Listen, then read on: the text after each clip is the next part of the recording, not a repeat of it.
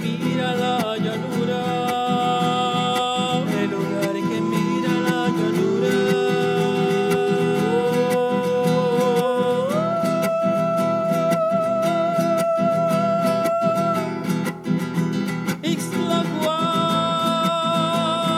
Hotel y restaurante argentino San Antonio, Cermatix Tlahuaca y Mena Records te invitan a disfrutar del podcast como en feria.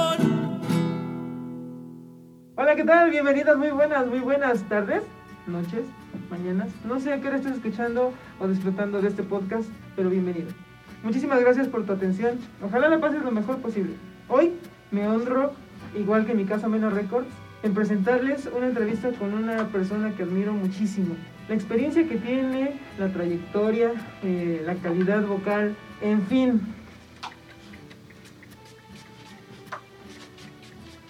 Ok, Ah, mi rola muy bien. ahora sí, con ustedes, Alejandro Santos, el potrillo de Ixtlahuaca, hermano. Muchas ¿cómo gracias, estás? hermano. Bien, bien, ¿y tú? Muy, muy honrado, muy contento de estar aquí contigo, hermano, que de verdad eh, veníamos correteando esta entrevista desde ese tiempo y nos sentimos muy orgullosos de tenerte. No, el orgullo es para mí que me hayas invitado y tomado en cuenta y, y es un este, halago estar aquí en esta entrevista, en este podcast. Con mucho respeto, con mucho cariño lo hacemos. Un abrazote hasta casita. Porque cada persona es diferente. ¿Quién es Alejandro Santos, el potrillo? Alejandro Santos es un, un padre de familia, es casado, es comerciante. El Potrillo es eh, un cantante eh, cuyo nombre artístico fue bautizado aquí en Ixtlahuaca por los amigos. Mi nombre artístico y mi nombre real. ¿Cómo fue bautizado este, el potrillo? ¿O hay un poco más romance dentro de...? Mm, Fíjate que en una feria aquí en Ixtlahuaca, eh, Día de San Pedro y San Pablo, estamos hablando de 1991 por ahí, eh, me invitaron a la feria y pues me invitaron a participar. Entonces pues a la gente le encantó. Eh, bajando del escenario pues me bautizaron como el potrillo, el potrillo, porque yo cantaba puras de Alejandro Fernández, Oh, ya, como andaba de moda, ya, ya, ya, claro. como ahorita la banda y todo eso. Ah, ok, ok. ¿Consideras en alguna este, ocasión cambiarle del potrillo a otra cosa o ya lo adoptaste como tuyo, hermano? Eh, pues yo lo adopté, no es por adoptarlo, sino porque ya tenemos la trayectoria de más de, de casi 30 años cantando. Entonces, pues ya es difícil, eh, ya estoy hecho solista desde hace 30 años. Ya es muy difícil que cambie el nombre artístico ¿A qué edad empezaste? a los 12 años. Por ahí de pronto entre los solistas eh, nos decimos quién fue el primer solista en Islahuaca. Ajá. No sé si sea cierto o no. Eh, si lo quieres responder está bien y si no, también se vale, ¿verdad, gente bonita? Pues, pues la gente te lo puede decir, los, los músicos de aquí de Islahuaca, porque antes eran gruperos, este, rondallas, tríos, pero solistas no habían ido. Justo eso. Yo fui el primero. Sí, porque obviamente, evidentemente siempre ha habido músicos, cantantes en nuestro Claro. municipio que, por cierto, los invitamos a que visiten Islahuaca. Yo empecé con pistas de cassette, no sé si lo, recuerdes. Claro, sí. Este, sí, con sí. esas yo empecé a cantar aquí. Yo representaba, ¿nos podemos quitar el cubrebocas? Sí, yo creo que sí. Ya estamos sanitizados allá en casita. Yo representaba Ixtlahuaca a través de la Casa de la Cultura. Ok. Entonces este, me llamaban mucho para representar Ixtlahuaca en lo que era Tenango del Valle, Toluca, Sinacantepec, Otzolotepec, Oquisingo, Tlalmanalco, Amanalco, El Oro, San Felipe el Progreso, Jiquipilco. Entonces, a través de las Casas de la Cultura, yo representaba a Ixtlahuaca como solista. Porque aquí, pues solistas no había. No había ninguno que cantara con pista. Wow. Todos agarraban su guitarra o su teclado, pero con pista, con pista, yo fui el primero. Wow. Híjole, qué orgullo. La verdad, qué orgullo de tenerte aquí en este programa, hermano. Eh, es alusivo a la feria de Ixtlahuaca. Por eso es que se llama como en feria. Ah, ok. Así que cuando te Así nos va a ir, ¿eh? Sí, cuando te pregunten cómo te fue con Orlando de Luna, Como en feria. Alusivo a eso, hermano, ¿cuál fue la primera, te debes recordar quizá, la primera feria de Ixtlahuaca en la que cantaste? Fue en 1994. Uf, ok. No, cierto, 96. Ok. Tengo el reconocimiento de, de ahí, de, precisamente de la feria de Ixtlahuaca. Pues ahí fue por esas fechas de 1994, Wow. cuando empecé la, la feria. Que de hecho, pues era feria pequeñita, Era en el Teatro del Pueblo frente a la, eh, frente a la la presidencia. sí. todavía. Pues no había mucho grupero, no había mucho recurso también por el ayuntamiento para traer a, a músicos fuertes. Ajá. Entonces, pues yo como local y como representaba a Islahuaca y me gané al cariño de la gente, de mi pueblo, pues me invitaba también los, los ayuntamientos y participamos ahí en 1994. Y en esa época, perdóname que lo, lo, lo pregunte de esa forma, eh, en esa época ¿cómo era el plantarte en un escenario? Es decir, había, ¿qué, qué diferencia ves? Eh, obviamente hay una evolución enorme, ¿no? En cuanto a tecnología, pero no solamente eh, el equipo de audio, de iluminación, sino el equipo que está debajo de la persona, las personas que, que elaboran. ¿Qué Oh. tanta diferencia ha habido entre la primera presentación y ahora? Hay muchísima diferencia. Antes este, el ayuntamiento armaba unas tarimas y ponía unas planchuelas, se llamaban así, de- por, por encima. Bien armado una- un escenario pequeño de un metro, donde paraban todos los, los locales, es- los artistas locales, danzas, porque había mucho folclore. Sí, claro. Entonces, para zapatearle y eso, pues ponían los escenarios de, de tarima. Nuestro público y tu servidor, también nuestra casa Mena Records, conocemos a Putrillo de toda la vida. Digo, yo desde, desde que estaba chavito. Y te voy a confesar algo, hermano. Me acuerdo cuando estaba muy, muy joven, eh, me, me gustaba mucho cantar desde muy niño, pero honestamente empecé apenas hace unos 5 años a, querer ser cantante como tal. Estaba muy chavo cuando estaban en una rondalla mi hermano, algunos amigos y tú. Te puedo confesar que soy mega fan de lo que fue el concepto este Viajeros del Romance. ¿Nos puedes contar alguna anécdota acerca de ello, hermano? De la rondalla pues, tuvimos mil anécdotas, muchísimas. Eh, una de ellas fue un 10 de mayo que andábamos dando serenatas y estaba lloviendo. Y para ir a la casa de un compañero había una zanjita, teníamos que brincarla. Como no había luz, bueno, alumbrado público hacia la, la calle donde fuimos, eh, dio un mal paso el que traía el contrabajo. Y se fue para abajo y se llenó todo, tanto el, el instrumento como el que lo, lo ejecuta, todos se mojaron, entonces eh, pues ya tuvimos que levantarlo y ya no tocó el contrabajo porque lo estaban escurriendo así como sacudiendo de moscas, ¿no? Entonces esa era una, una de las anécdotas. era épica aquella época, ¿no? Yo me Sí, acuerdo sí, mucho sí. De, de varias rondallas, eh, entre ellas, y, y si puedo decirlo, eh, mis ídolos siempre fueron Viajeros del Romance. Gracias. Me acuerdo mucho de cuando fui a, a, una, es- a un encuentro de rondallas, a, um, el griterío y todo, Sí, o sea, sí, sí, es impresionante. Y te quiero preguntar, eh, me imagino la respuesta, pero quizá la gente que esté del otro lado quiere escucharla de, de primera mano. ¿Qué tanto disfrutas el estar en agrupación y qué tanto disfrutas lo propio? Pues en agrupación se disfruta, se siente, es diferente el, el momento, porque nos volteamos a ver unos a otros y, ah, wow, la gente responde. Sí. Entonces te vol- volteas a ver al compañero y le sonríes como diciendo, pues, like, ¿no? Entonces, ajá. Entonces, esa es una diferencia. Cuando estás solo, pues lo vives tú solo y pues, haces la caravana reverencia para agradecerle a la gente. Se siente una. se te enchina el cuero, ¿no? Como Sí. dicen. Entonces Claro. es muy diferente porque volteas a ver al compañero y, ay, wow, ya viste el trabajo que estamos haciendo. Pero ya cuando lo haces solo, pues si te aplauden, lo sientes tú en el corazón y te sonríes, pero ya no volteas a ver nadie, sino que tú mismo lo, lo guardas. Y la preparación previa a un evento, es decir, eh, los ensayos, ¿cuál podrías disfrutar más? Fíjate que O- a mí me molestaba este, cuando un compañero llegaba tarde a ensayar.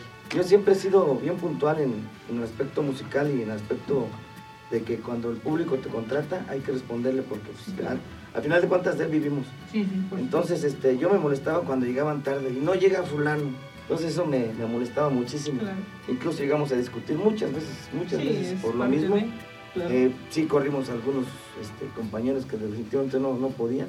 Y ya este, en el aspecto aquí de solista, pues es muy diferente. Ensayas a la hora que quieras, no te molestas con nadie. Si te equivocas, tú no te enojas con nadie. Entonces es muy diferente. A la hora que quieras puedes ensayar y donde quieras, en tu casa, en la cocina, en el baño, no sé. Claro, claro. Cuéntame un poquito de eh, esta palabra que voy a mencionar. ¿Cuál es la evolución entre el Alejandro Santos de 12 años al Alejandro Santos de ahora? Pues la voz era muy, pues de jovencito, ¿no? Era muy chillona la voz, mi voz que tenía. En el aspecto también físico, pues era yo más delgado. Sí, claro. Este, pues ya estoy gordito, ya tengo la voz, dicen que de hombre ahora sí, ¿no? claro. Pero sí, esa es la. Eh, en cuanto a manejo del escenario, del público, el trato con la gente, tu propia, este, no sé, tu técnica vocal, etcétera. Sí hacemos este calentamiento antes de, de cantar. Hacemos movimiento de cuello. Ajá, un giro con, con la lengua, que son los principales para, para que se aflojen las, las cuerdas vocales. Ya en su defecto, pues ya echamos un peguecito por ahí, tequilita, ¿no? Ok. Eh, manejo del escenario, pues tú pones la música y la gente pone el ambiente. Si la gente no te responde, tienes que ponértelas para que Sí, las hagas entrar. un trabajo muy difícil cuando la gente no te responde, ni te aplaude, ni, ni nada. Entonces tienes que, un chiste, no sé, algo, algo. ¿Pero eso lo vas aprendiendo con tu propia práctica o consideras que alguien te dijo, haz esto, deja de hacer esto otro, empieza a crear acá, no sé? ¿Qué crees que como antes no había todas las redes sociales? Pues yo lo aprendí este, a un compañero, te voy a ser sincero, a un compañero allá en Tijuana, yo viví en Tijuana, que se puso un día unas pelucas y imitaba a Juan Gabriel. Entonces yo traje ese show para acá. Yo empecé con, a imitar a Juan Gabriel, ya después eh, me prestó la voz para Paquita la del barrio y después Rigo Tobar. Entonces este, yo traje las pelucas para acá, empecé a hacer show, me le sentaban las piernas al público eh, y llegué a mantenerme hasta ahorita donde estoy. Pues la verdad, no tiene mal aspecto de mí, porque yo he trabajado bien, con todo respeto, siempre para el público, dirigiéndome con mucho respeto, porque siempre hay públicos que la verdad pues, se molestan hasta porque te acercas en su mesa a cantarle. sí, claro. O hay uno que va de malas y te empuja o no sé.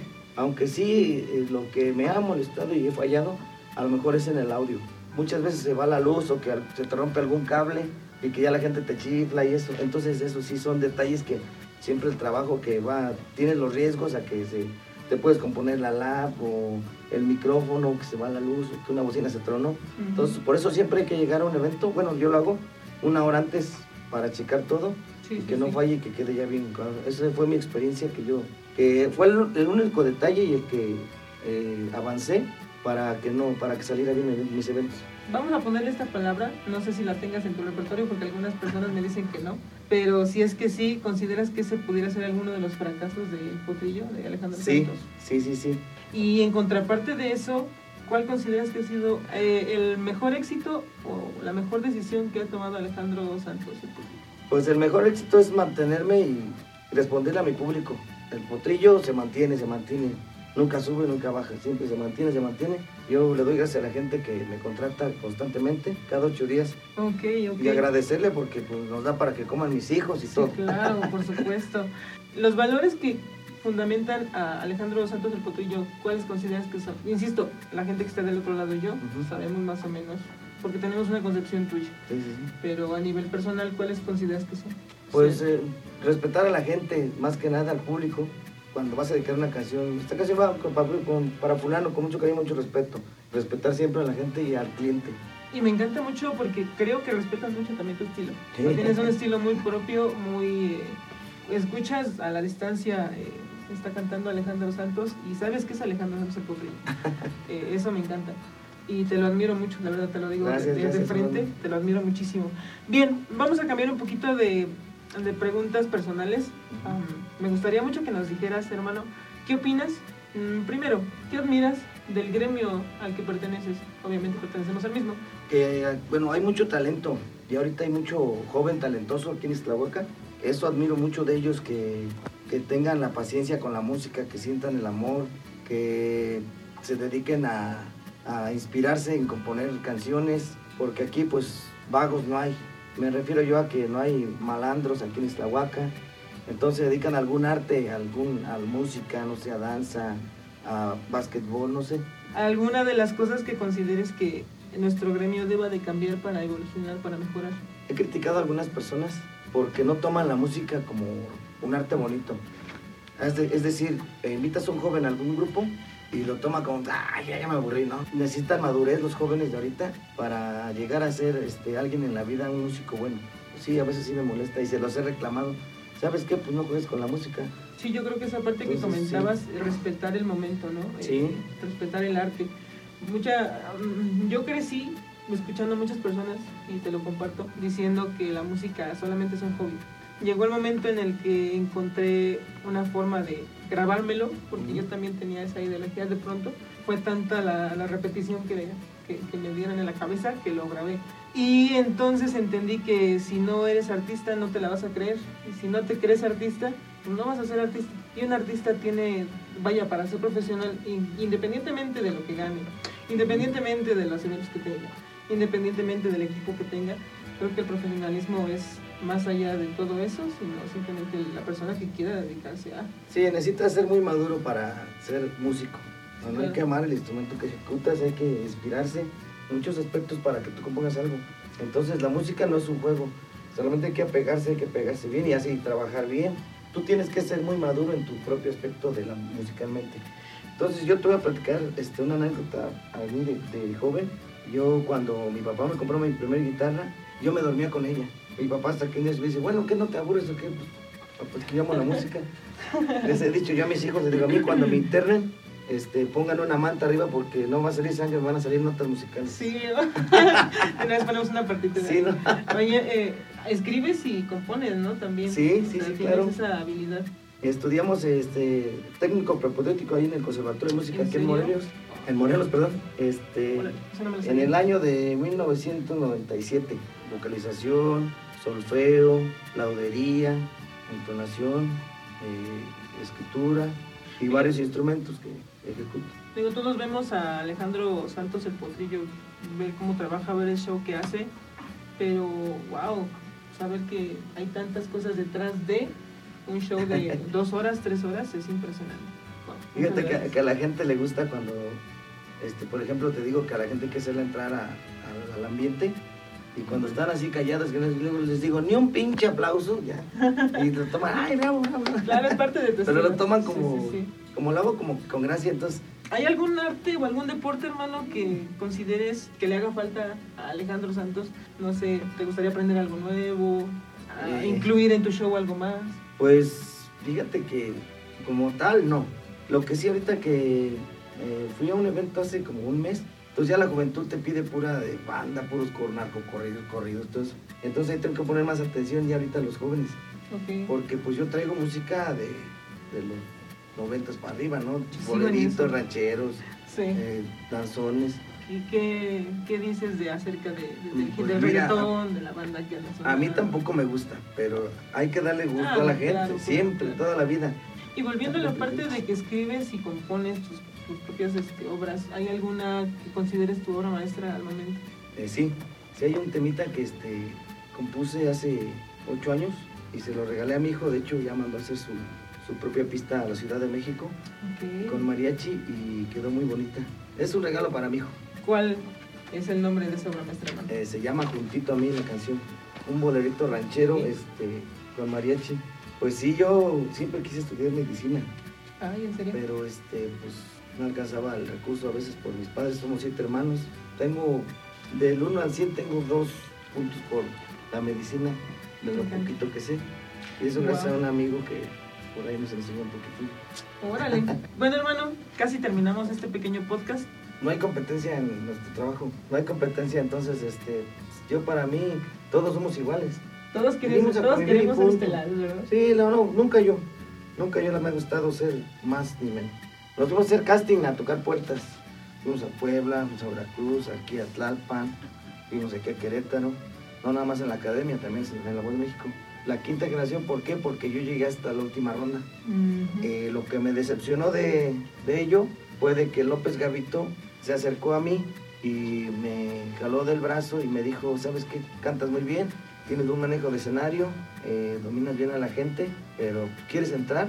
Y yo pues me quedé así, ¿no? Dije, si hubiera sido con dinero, ¿para qué hago casting? Sí. Salí y mi difunto padre, me acuerdo que le, le dije, le digo, oye papá, este, pues a ver cómo le hacemos. Ya llegamos por aquí en Islahuaca y había una diputada, no decimos nombres, que se acercó a mi padre y le dijo, este, señora diputada, dice, "Fíjate- fíjese que mi hijo va, pues ya va, se va a lanzar a lo grande y en la televisión le piden una cierta cantidad, este, le piden 300 mil pesos y pues no contamos con mucho nosotros. Mi papá en ese tiempo tendría unos 60 mil pesos. Dice, claro que sí, vamos a apoyar al joven. Dice, vamos a tratar de apoyarlo con 3 mil pesos. Fíjate nomás, mi papá iba con la ilusión de que pues Sí, sí, sí. quizás, sí, ¿no? sí, Para impulsar a alguien de. Ixtahuaca, ¿no? Pero sí, pues sí, así sí. se quedó. Me decepcioné y pues ya. Sí, sí, de hecho este hay en YouTube salen, si te metes a YouTube, este casting de la academia, ahí, sal- ahí salen, salgo algunas entrevistas y eso. No, mira, estaría genial. Ajá, en La. Voz México, en Puebla y así. Me gustaría muchísimo que nos regalaras, por favor. ¿La firma? ¿Se puede? Claro que sí, mi Orlando. Estamos muy orgullosos y muy contentos, muy agradecidos con Alejandro Santos el Potrillo. Es realmente una de las figuras ixtlahuaquenses que cuando empezamos a crear eh, como en feria, creo que fue una de las figuras que llegaron así de inmediato. de los principales nombres que llegaron a la, a la, a la mente de este, de este proyecto y estamos muy contentos y muy agradecidos, hermano. No, te agradezco mucho a ti la invitación. Te quiero eh, regalar un pequeño presente Ah, eh, de Mena Records, ya lo doblé, me lleva. Eh, Pensó que era la hoja de... Sí, caray. Mena Records, que es el estudio de grabación donde estamos el día de hoy, donde nos dan la oportunidad de grabar. Y como en Feria, que es el podcast, te queremos regalar este pequeño reconocimiento. Me Ah, gustaría mucho saber si lo quieres leer tú o quieres que lo lea yo. Eh, pues yo lo leo, yo lo leo. pues, Perfecto. invitado. Por favor. Eh, de veras, saludos para el ingeniero Antonio Sánchez también. A ver, a ver si quiere venir a alguna de las entrevistas porque Pues sí, ¿verdad?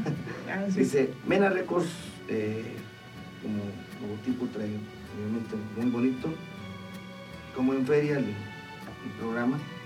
Eh, nuestro total reconocimiento para Alejandro Santos, Alejandro Santos, artista ixtlahuaquense, ha sido un honor contar con tu aportable al podcast como en feria. Es motivo de un inmenso orgullo para nuestro municipio tener ejemplos como el tuyo, ejemplo de que no existen límites insuperables en una mente brillante. Ah, qué bonito, gracias. De nada, hermano. Qué bonito halago, ¿eh?